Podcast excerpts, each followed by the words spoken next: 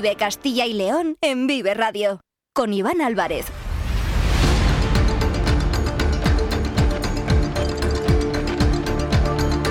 Hola, muy buenas tardes, bienvenidos, bienvenidas a Vive Castilla y León, este espacio que les acompaña de lunes a viernes desde las 2 y cuarto hasta las 3 en punto de la tarde. Por delante, 45 minutos tenemos para acercarles aquellos asuntos que resultan interesantes para nuestra comunidad y para sus gentes. Nos pueden escuchar a través de la FM de toda la vida en nuestra página web www.viveradio.es, en todas nuestras plataformas de streaming y de podcast y en las redes sociales de Vive Radio, con el sonido perfecto de nuestro técnico Ángel de Jesús. Es miércoles 8 de noviembre. La actualidad viene marcada por la tensión política que se está viviendo en el Pleno de las Cortes de Castilla y León. Una segunda sesión que continúa en directo hasta ahora y ahora acaba de concluir la intervención de Francisco Igea. Una sesión bronca en la que el grupo parlamentario socialista ha denunciado el gesto de una felación que el vicepresidente de la Junta, Juan García Gallardo, de Vox, ha realizado supuestamente a dos procuradoras del PSOE. Según fuentes socialistas, el vicepresidente se ha dirigido con ese gesto hacia Nuria Rubio y hacia Patricia Gómez. Ante esta acusación, García Gallardo ha defendido que estaba haciendo una mueca de lloriquear y no un gesto de felación. La tensión en el hemiciclo era tal que el presidente de las Cortes, Carlos Pollán, ha suspendido el pleno durante unos minutos, haciendo un receso para intentar calmar los ánimos. Enseguida escuchamos con David Alonso todo lo relativo a un pleno en el cual la amnistía y la condonación de la deuda en Cataluña han monopolizado la sesión. El Partido Popular, además, ha anunciado los lugares de las concentraciones convocadas para este domingo, día 12, en las 52 capitales de provincia, para, según afirman en un comunicado publicado en la web del PP, defender el Estado de Derecho, protestar contra la amnistía y garantizar la igualdad de los españoles, independientemente en la comunidad autónoma en la que vivan. Aquí, en Castilla y León, las movilizaciones se celebrarán en la Plaza de San Vicente de Ávila, la Plaza del Rey San Fernando en Burgos, la Plaza de San Marcelo en León, la Plaza Mayor de Palencia, la Plaza del Liceo en Salamanca, el Acueducto de Segovia, la Plaza de Mariano Granados en Soria, la calle Santiago junto a la Plaza Mayor en Valladolid y la Plaza de la Constitución en Zamora. Y además, un último titular porque el Centro de Hemoterapia y Hemodonación de Castilla y León ha hecho un llamamiento para que los ciudadanos donen sangre del grupo cero negativo, ya que las reservas se encuentran en niveles muy bajos. El llamamiento a donar se extiende también a las personas con sangre del grupo A negativo, que en este momento se encuentra en nivel amarillo. Son las 2 y 18 minutos. Están escuchando Vive Radio Castilla y León. Empezamos. Vive Castilla y León en Vive Radio. Con Iván Álvarez.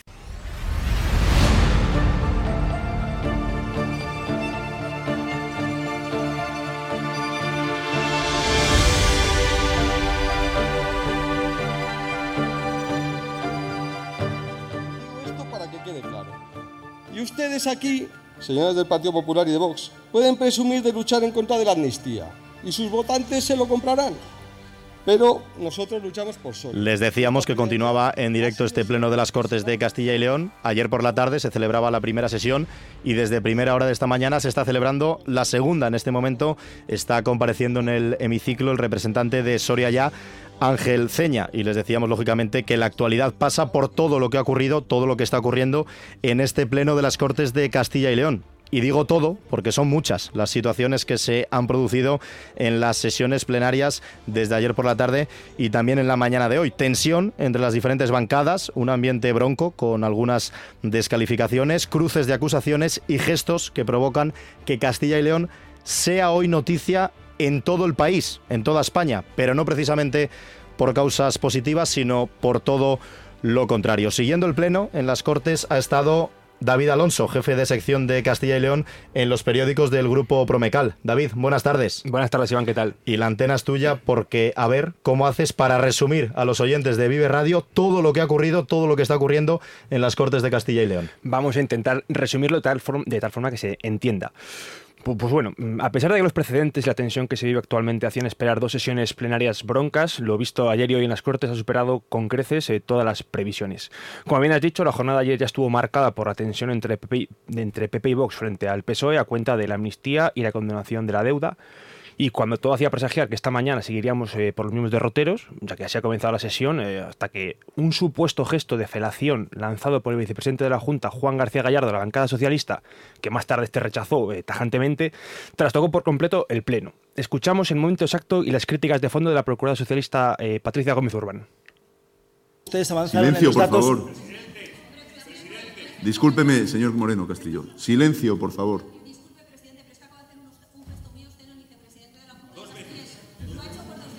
Silencio, por favor. Silencio, por favor. Silencio. Continúe, señor Moreno Castillo. Bueno, como decía que estábamos eh, de acuerdo. Señor González Reglero, le llamo al orden.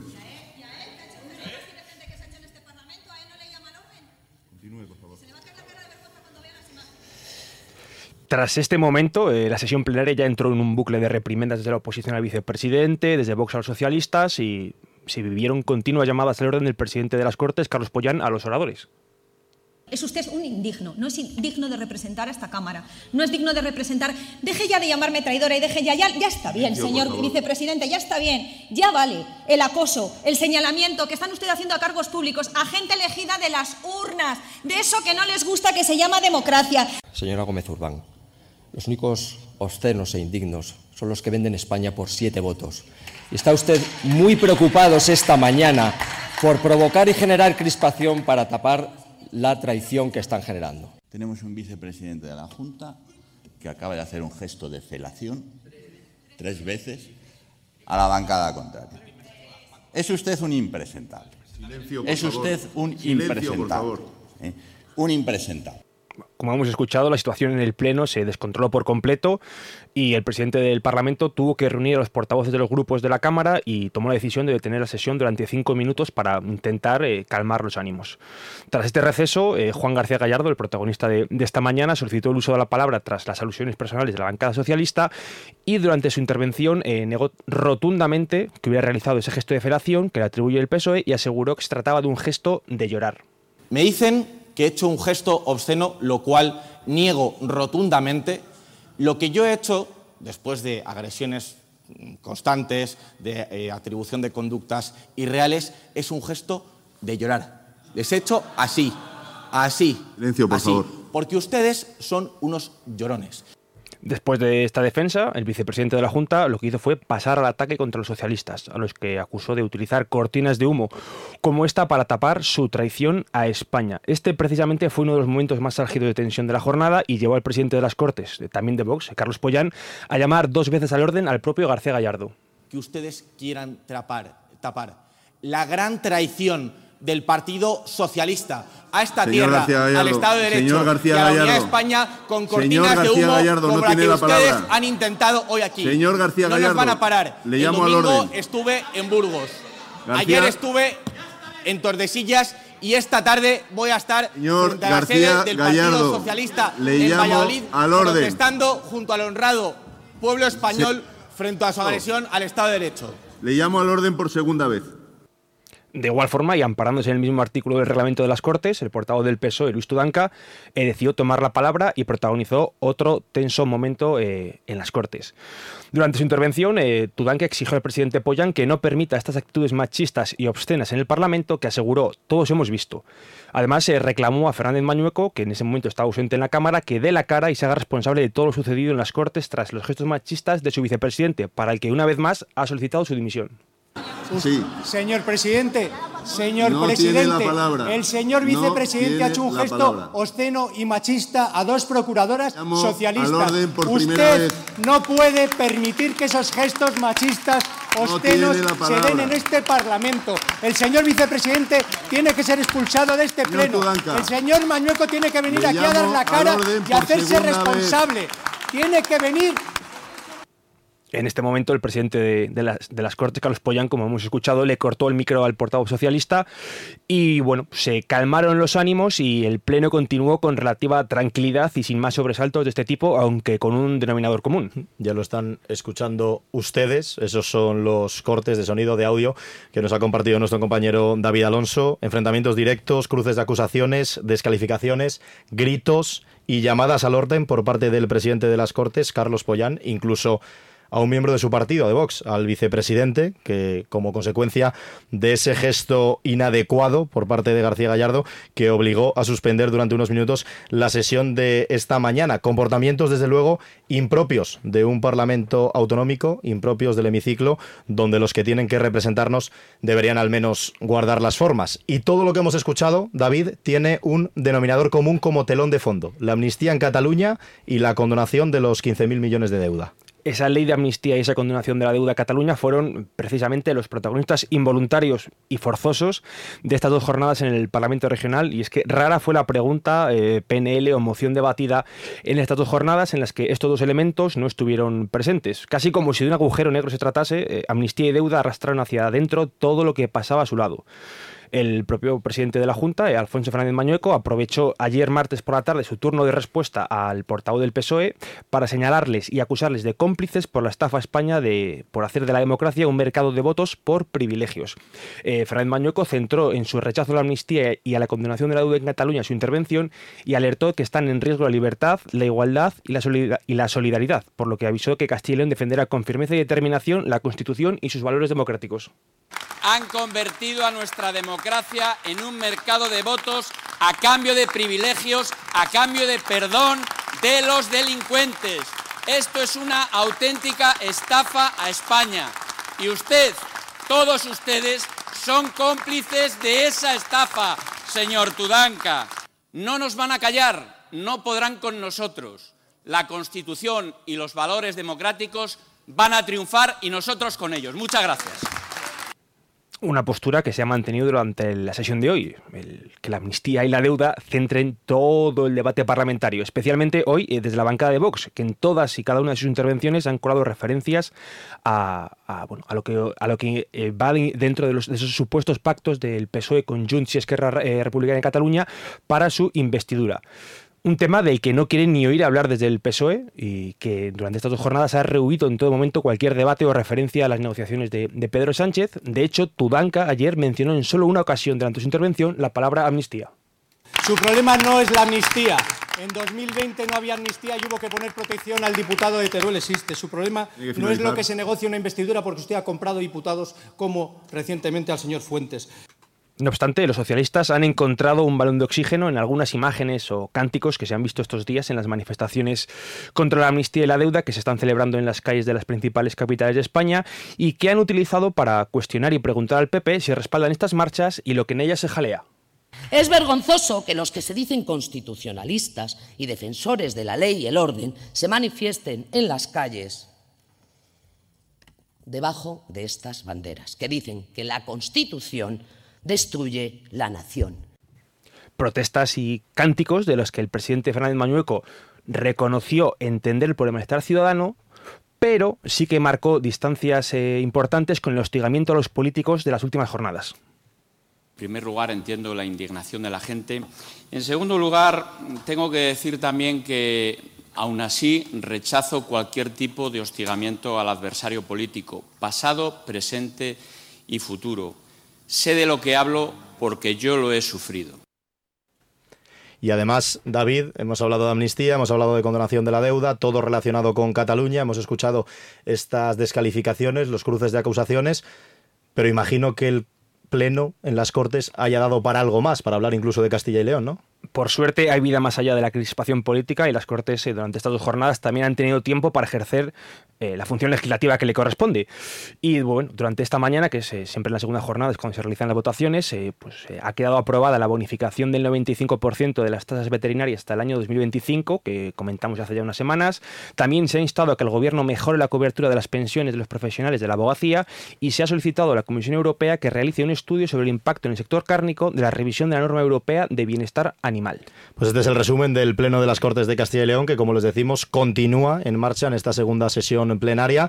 Gracias David por traernos la información y mañana te volvemos a escuchar en esta sintonía con el Consejo de Gobierno de todos los jueves. Hasta mañana Iván, un saludo a todos. Pero tenemos más, porque ha habido también respuesta por parte del Grupo Parlamentario Socialista en las Cortes de Castilla y León. Ya decíamos, esos supuestos gestos del vicepresidente García, eh, García Gallardo hacia Nuria Rubio y hacia Patricia Gómez. Desde el PSOE acusaban de que había hecho un gesto simulando una felación, el propio Gallardo respondía diciendo que no, que eran gestos diciendo que no se echasen a llorar. A todo esto, el PSOE, Carlos Tabernero, ¿qué tal? Buenas tardes. ¿Qué tal? Muy buenas, Iván. Ha respondido hace unos minutos también en las propias Cortes en una rueda de prensa. Efectivamente, han aprovechado uno de los eh, parones que ha habido antes de la, antes de la votación de las eh, proposiciones no de ley para mostrar su versión de lo acontecido delante de los medios y en concreto la viceportavoz a quien supuestamente iban dirigidos esos gestos de Juan García Gallardo, Patricia Gómez Urbán, describía así lo que ha sucedido. Son reiteradas las veces que el señor García Gallardo nos ha hecho este gesto obsceno. Eh, a veces lo ha acompañado con expresiones también como amamarla. Y de verdad que es que me da hasta vergüenza reproducirlo, porque entiendo que esto nunca ninguna compañera, ninguna mujer tendría que pasarlo. Y el problema es que encima lo hace en sede parlamentaria. Y nosotras miramos para otro lado o no le contestamos, porque al final entendemos que estamos en una sede parlamentaria y que los castellanos y leoneses y las castellanas merecen nuestro respeto y merecen a lo mejor no degradarlo tanto, pero claro, es que hoy se ha recreado el vicepresidente, es que nos lo ha dicho por tres veces. Por tres veces nos ha hecho el gesto de una felación. A la segunda vez que nos lo ha hecho nuestro compañero Ángel Hernández le ha dicho ¿qué haces? La ha reiterado, se ha reído y se ha ratificado. Lo curioso de este caso, Iván, es que eh, no comentaba Patricia Gómez Urbán que hubiese sido solo hoy ese gesto, sino que en otras ocasiones ya lo ha realizado. Lo que pasa es que en esta vez, en esta ocasión, eh, los parlamentarios socialistas sí que lo han denunciado ante el presidente de las Cortes, lo que ha obligado a parar el Pleno. Por esta circunstancia, el líder autonómico de los socialistas, Luis Tudanca, ha llegado a pedir responsabilidades. Le escuchamos debe tener consecuencias, porque si no tiene consecuencias, como bien decía Patricia, volverá a pasar una y otra vez e irá a más. Y el día que haya una desgracia, el día que pase algo, los responsables serán los que lo cometan, pero también los que han estado alentándolo y consintiéndolo, los que han estado callando.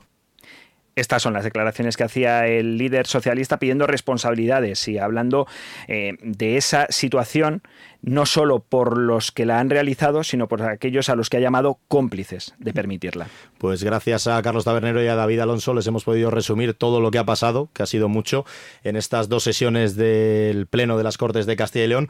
Un pleno que continúa todavía en directo a las 2 y 33 minutos de la tarde. Está compareciendo por parte del Grupo Parlamentario Popular Ramiro Ruiz Medrano.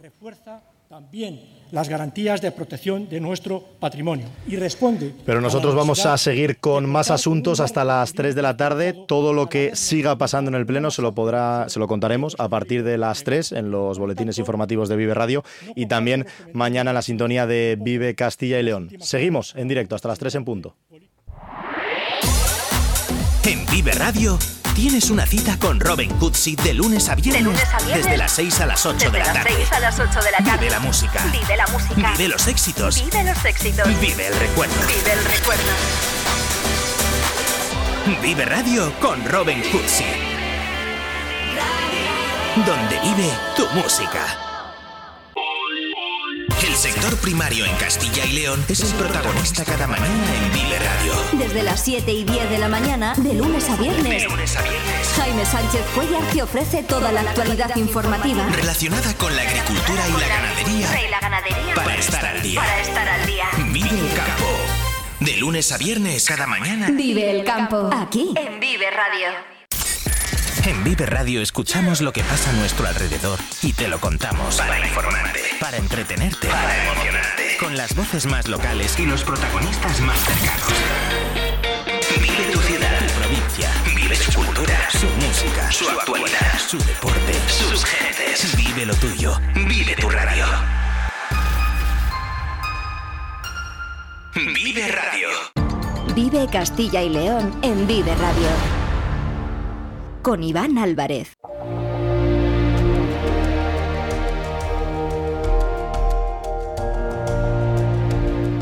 Y hay vida más allá de la política. Se lo prometo que hay vida más allá de la política porque otra de las noticias del día para Castilla y León viene del ámbito de la cultura. Un leonés, Luis Mateo Díez, fue ayer reconocido con el Premio Cervantes, el galardón más importante de las letras en lengua, en lengua castellana, en lengua española. Se convierte así en el séptimo escritor nacido o afincado en Castilla y León que consigue este reconocimiento, Carlos Tabernero. Eso es, Iván. De hecho, fue otro castellano y leonés, precisamente Jorge Guillén, el que abrió en 1976 el primer año de la nueva democracia española, la nómina de galardonados del premio Cervantes.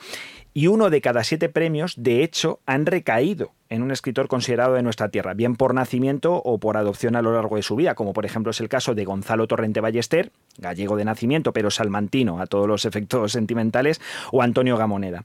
Este, de hecho, fue el último, en 2006, de los premiados de nuestra tierra y hasta nuestra protagonista de hoy, claro está, de una nómina, como decíamos, de literatos castellanos y leoneses que también incluye nombres tan reconocidos como Miguel Delibes, Francisco Umbral o José Jiménez Lozano. Ojo a la altura mm. literaria de la que estamos hablando. Ahora es el turno de otro de los grandes, de Luis Mateo Díez, un hombre nacido en la montaña minera leonesa, en la localidad de Villablino, y que aunque se inició como escritor en la poesía, no le duró mucho, es eh, osados por, por los versos y se pasó a la novela, donde ha alcanzado las cotas literarias que le han hecho merecedor del mayor reconocimiento, recordemos, de las letras hispánicas como es el eh, Premio Cervantes que de todas maneras no es el primero de calado que recibe Luis Mateo Díez. Antes ya fue por dos veces Premio de la Crítica y Premio Nacional de Narrativa, por dos de sus más afamadas novelas, La Fuente de la Edad y La Ruina del Cielo. Y hace justo ahora tres años, el Ministerio de Cultura le reconoció también con el Premio Nacional de Literatura. Una lista que desde luego acredita que estamos ante uno de los eh, grandes nombres de la ficción española de los últimos 50 años, miembro además de la Real Academia Española desde hace 22 y que precisamente ayer en una rueda de prensa celebrada en la sede de esta institución con motivo de la concesión del premio, explicaba de esta manera tan curiosa cómo recibió la noticia de que él, de que Luis Mateo Díez era el nuevo premio Cervantes de las letras españolas. Estoy complacido, encantado de la vida y que en el momento en que este señor ministro, que no sé ni quién es, perdónenme, me ha llamado para decirme que me han dado el premio Cervantes. Y, bueno, yo que andaba hoy un poco adormilado y sin mucha conciencia de por dónde estoy, porque esto de de los 80 años, luego si queréis os digo algo de la edad que es casi más importante que la desgracia de la literatura, pues de pronto yo dije, pues qué bien, me ha dado usted el día. O sea, hoy voy a dormir más tranquilo que otros muchos días en los que me voy a la cama, pues hecho un pobre desgraciado. Ese ministro es el de Cultura, por si se lo están preguntando los oyentes, Miquel Iceta, y ese me ha dado usted el día, que le contesta Luis Mateo Díez, demuestra la genialidad ¿no? y la pertinencia de la concesión de este premio a un autor auténtico y original donde los haya, que ayer dio una masterclass de literatura y de vida en la rueda de prensa celebrada, como decíamos, en la sede de la RAE, donde por cierto ocupa el sillón de la L, pero la minúscula. Primero y sobre literatura, Diez hablaba de lo que supone para el lector y para el autor del territorio de escape, que es coger un libro y olvidarse del mundo para adentrarse en otras vidas, en otras realidades. Se intenta conquistar un territorio de fascinación y de belleza que te subyugue. Y eso no lo vas a encontrar en la vida. Fíjate qué manera de venderme, ¿eh? Se vende muy bien, desde luego, aunque no le hace falta a Luis Mateo Díez. Eh, y ese que no te vas a encontrar en la vía que decía, pues le llevaba a otra reflexión precisamente sobre lo que es vivir. No hay desgracia mayor que hacerse viejo. Vale, hasta ahí estamos.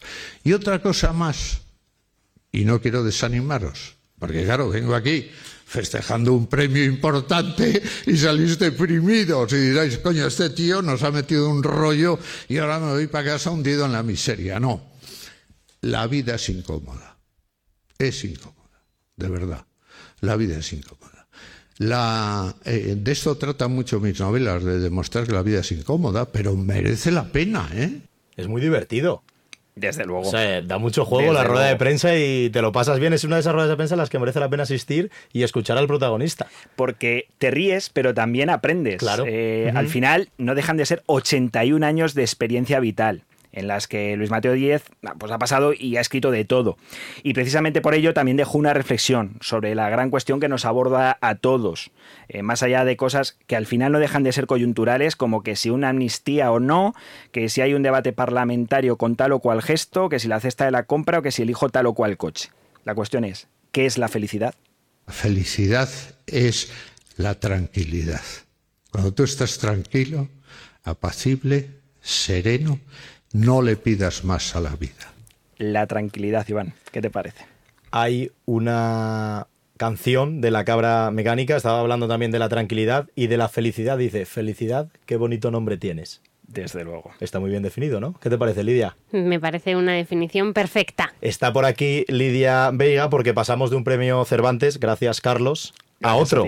Rafael Alberti. Varias capitales de provincia de Castilla y León son testigo estos días de la presentación de la obra Mi vida con Alberti para Algo llegaste, Altair, el libro escrito por la viuda del poeta gaditano Rafael Alberti. María Asunción Mateo ayer presentó el libro en el Teatro Liceo de Salamanca, esta tarde lo va a hacer en el Círculo de Recreo de Valladolid, mañana en la Biblioteca Pública de León y el viernes en la Casa de Cultura en Segovia. Y esta mañana Lidia Veiga ha sido testigo y ha podido compartir unos minutos con María Asunción Mateo, con la viuda de Rafael Alberti en la sintonía de Vive Valladolid.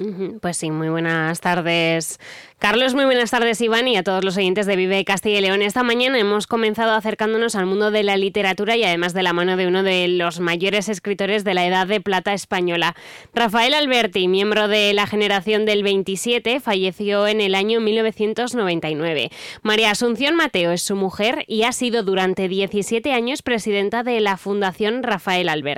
La viuda y escritora le ha dedicado su libro Mi vida con Alberti para algo llegaste al Tair, en el que cuenta su vida privada con el escritor y cómo era la auténtica personalidad del poeta. Así nos lo explicaba ella esta mañana en Vive Valladolid eh, sobre, y nos hablaba sobre el contenido de esas páginas del libro contar la, vida cotidiana que compartí con Rafael y descubrir un poco esa personalidad eh, que realmente pues eh, sus lectores no conocen, ¿no? Ese Alberti más íntimo, eh, más personal, ese Alberti tierno, ese Alberti comprensivo, ese Alberti que humanamente estaba a la misma altura que su obra, o sea, muy alto. También hemos preguntado a María Asunción si este libro eh, siempre lo tuvo en mente o surgió como algo fortuito. Y atentos los dos, atentos todos, porque es fruto de una especie como de señal Jamás quise mm, contar eh, mi vida con Rafael. De hecho, cuando me lo pedían después de morir él, yo siempre decía que no escribía libros de viudas. Un día me ocurrió un accidente casero y es que intentando arreglar los libros de mi biblioteca, subí a una escalera y me cayó la de al lado encima y cuando vi que ahí, pues, entre otras muchas cosas, eh, fotos, eh, cartas que me enviaba Rafael, había una hoja suya manuscrita donde me pedía que contara nuestra vida en común. Bueno, pues directamente encima nos ha indicado que le llegó esa llamada de Rafael para que escribiera este libro. Un libro que, viéndolo desde fuera, si yo tuviera que sentarme a escribir, no sé si me inundaría más el sentimiento de tristeza o nostalgia o la felicidad e ilusión por lo vivido. Una respuesta que María Asunción tiene muy claro. Yo siempre digo que este libro es un libro de amor. Es un libro de amor a Rafael, es un libro de amor a su obra e incluso a la cultura de ese momento mm, de tiempo que yo compartí con él.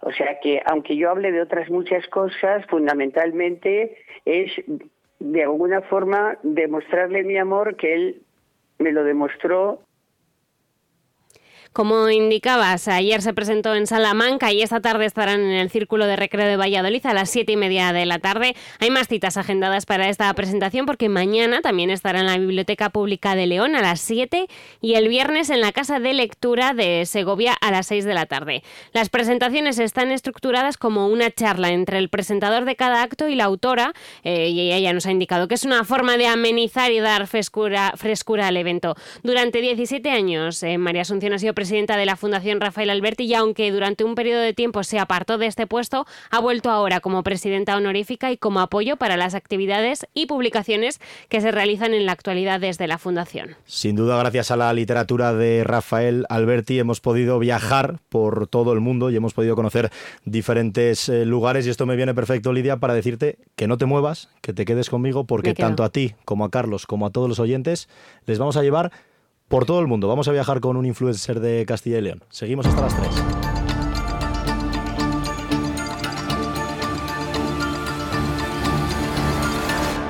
Vive Castilla y León en Vive Radio con Iván Álvarez.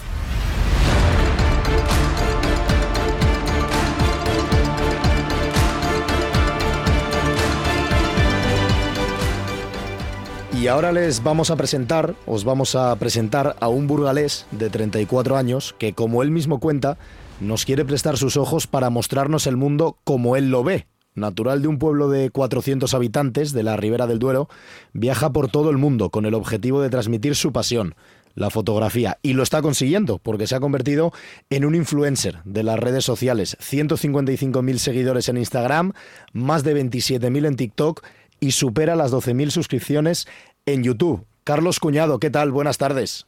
Hola, buenas tardes. Un placer estar con vosotros. El, placer es nuestro. ¿En qué parte del mundo te encuentras en este momento? Pues ahora en el más bonito de este planeta, que es la Ribera del Duero. Estoy en Aranda del Duero, estoy en mi casa, tranquilamente, que acabo de llegar de Panamá, Costa Rica, y mañana me voy a Tanzania. Así que imagínate. Qué locura, una breve parada de nada, de, de un par de días, ¿no? Sí, nada, tres días y, a seguir.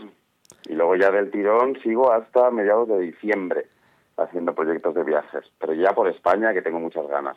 Qué locura. ¿E, ¿En qué lugares del mundo has estado? Porque he estado repasando tu biografía, has vivido en Madrid, en Ibiza, en México, en Dublín, pero hablas de Panamá ahora, de Costa Rica, te vas a, a Tanzania. ¿En cuántos países has estado, Carlos?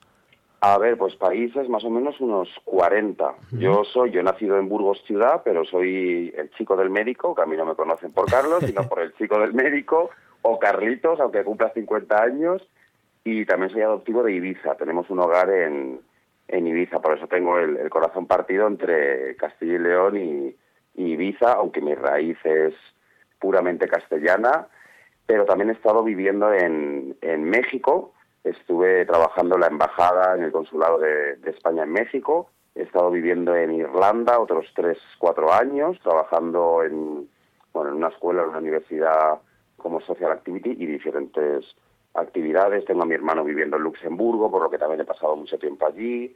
Pero luego a la hora de conocer países, pues bueno, Tailandia, Vietnam, Camboya, Marruecos, México, Estados Unidos, eh, República Dominicana, ahora me voy a Tanzania, pasando por Qatar, un poquito un poquito unos saltos por, por el mundo. Sí, sí, sí, qué, locura, porque además tienes la suerte, entre comillas, digo entre comillas porque te lo has ganado y te lo has currado, pero has convertido tu pasión en tu forma de, ganarte la vida. Cuéntale a, los oyentes a qué te dedicas o qué es lo que haces exactamente con, con el contenido que compartes a través de tus redes sociales.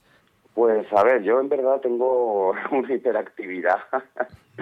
Yo estudié dos carreras relacionadas con la comunicación, pero a la vez trabajaba y a la vez hacía voluntariados, por lo que siempre, bueno, he estado, he estado muy activo. Eh, tengo mi, mi, propia empresa también de, comunicación, trabajo para Asadema, que es una organización con personas con discapacidad, trabajo para una ONG de drogodependencia, eh, también estoy en grandes eventos como Fitur, eh, El Orgullo de Madrid, o sea, aparte de todo el tema que hago en redes sociales, he escrito dos libros, bailo flamenco y contemporáneo, hago un montón de cosas, no, no puedo parar, pero luego está la rama de las redes sociales que he visto una ventana eh, en la que puedo mostrar eh, tanto mis habilidades como el entorno, mi tierra, mi cultura, y es como la herramienta perfecta para llegar al mayor número de personas posibles. Hmm. Y lo que hago en, redes sociales sobre todo es eh, divulgación cultural, un apoyo al turismo rural, a, los artesanos, a los lugares más desconocidos y mandar un mensaje siempre de, de un turismo responsable, de un turismo consciente, de unos valores que nos ayuden a mejorar. Yo siempre he querido cambiar el mundo, esa es un poco mi, mi filosofía y bueno, cambiar, no sé si se puede cambiar, pero mejorar el entorno que cada uno tiene, eso sí se puede hacer. Ese, ese turismo rural, además, que comentas, Carlos, que tenemos aquí en, en Castilla y León y que hay que ponerlo en valor, ¿no? Hay que destacarlo porque tenemos mucho y muy bueno que destacar y que conocer en nuestra tierra.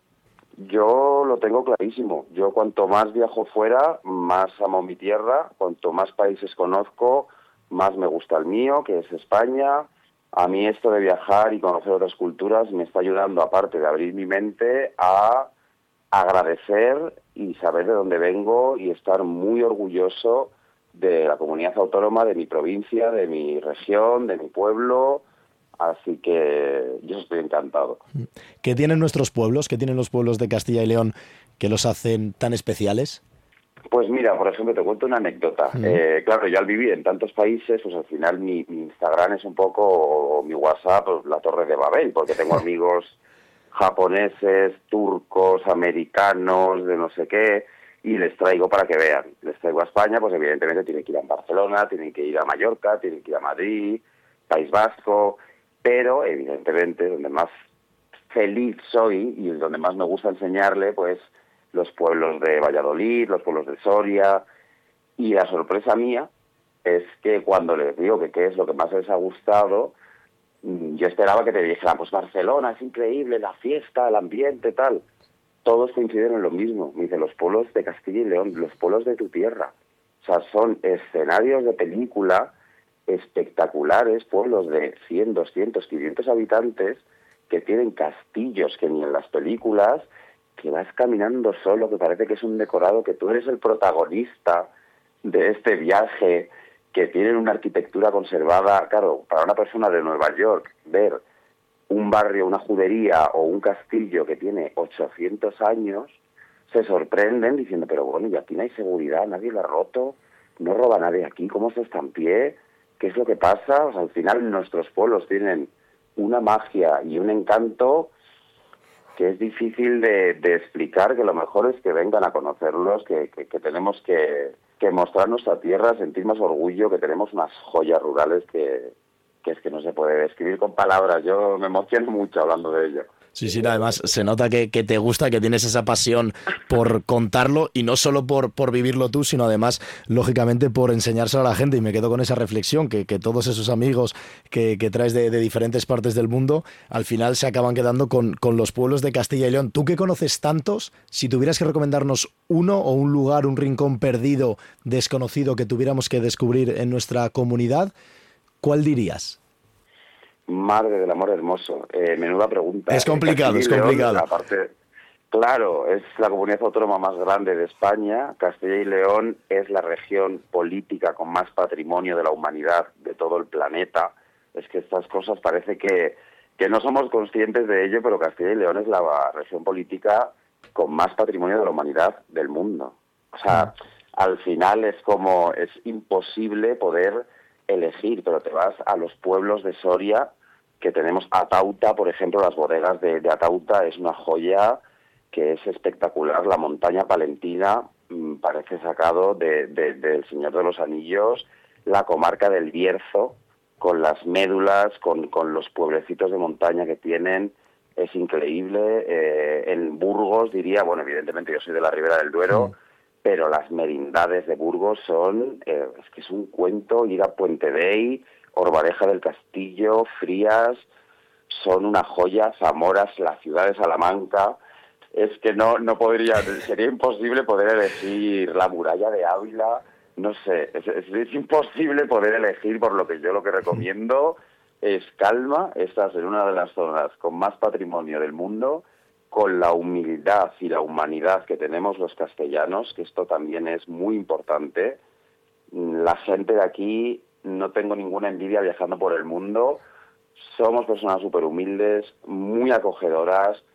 Si entras por el ojo te van a acabar invitando a comer unas chuletillas en la bodega, darte un trago de vino clarete que hacen en, en su casa. Por lo que yo lo que recomiendo es calma, paz. Todos los pueblos tienen joyas, ya sea un mosaico romano en Baños de Valdarados o una tradición como en Mecerreyes, que es un carnaval prerromano, da igual. todos los pueblos, todos los sitios en Castilla y León tienen su propia magia y cada lugar es que es un mundo. O sea, es que vas a Castilla y León, en cada pueblo hay una gastronomía diferente, una tradición diferente, un traje regional diferente.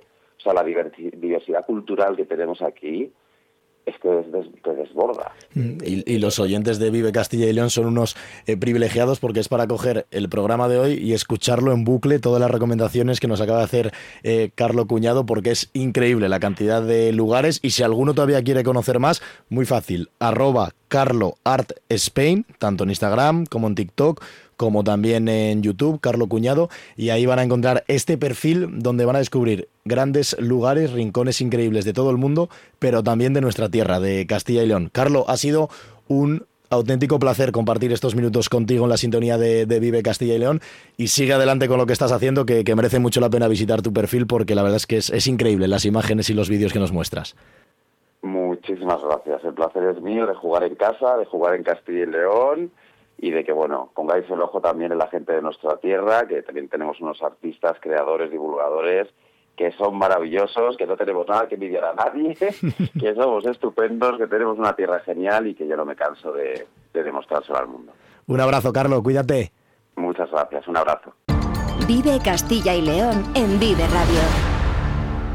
Con Iván Álvarez. Y apuramos ya la recta final de este miércoles 8 de noviembre en la sintonía de Vive Castilla y León. Y ya saben, despedimos con la información meteorológica, la información del tiempo que nos trae nuestro compañero Daniel Angulo. ¿Qué tal? Buenas tardes. Hola, muy buenas tardes, Iván.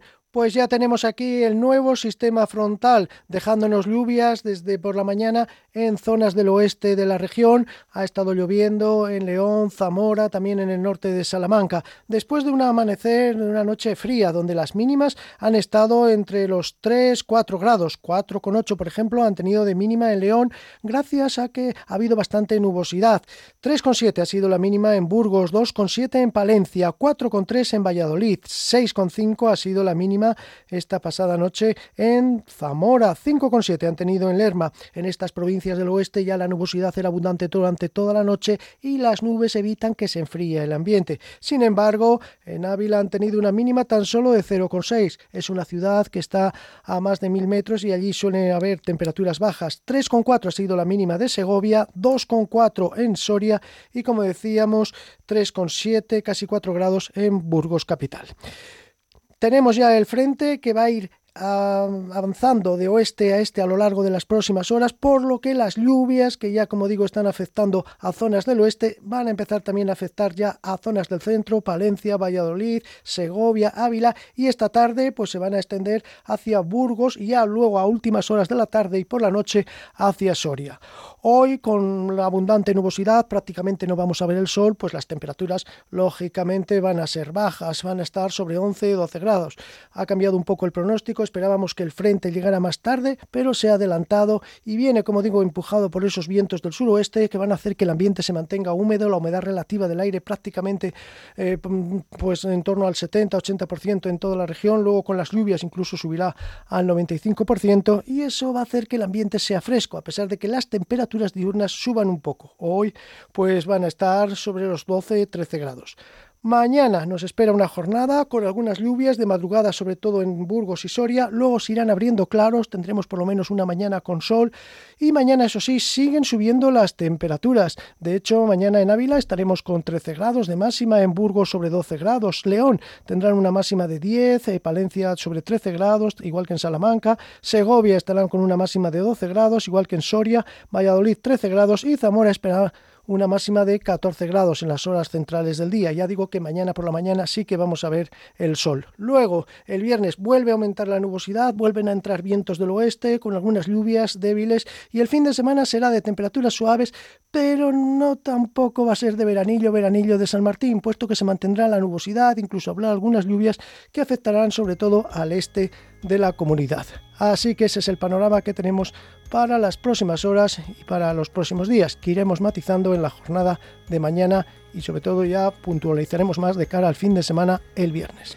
Pues esta es la información meteorológica que nos trae como cada día en la sintonía de Vive Radio nuestro compañero Daniel Angulo. Ya lo han escuchado con las temperaturas que con la llegada del fin de semana subirán ligeramente, aunque eso sí, todavía habrá posibilidad de algunas precipitaciones en el conjunto de la comunidad. Nosotros llegamos ya al final. Nos citamos mañana, mismo sitio, misma hora, a partir de las 2 y cuarto, en la sintonía de Vive Castilla y León. Sean felices. Hasta mañana. Adiós.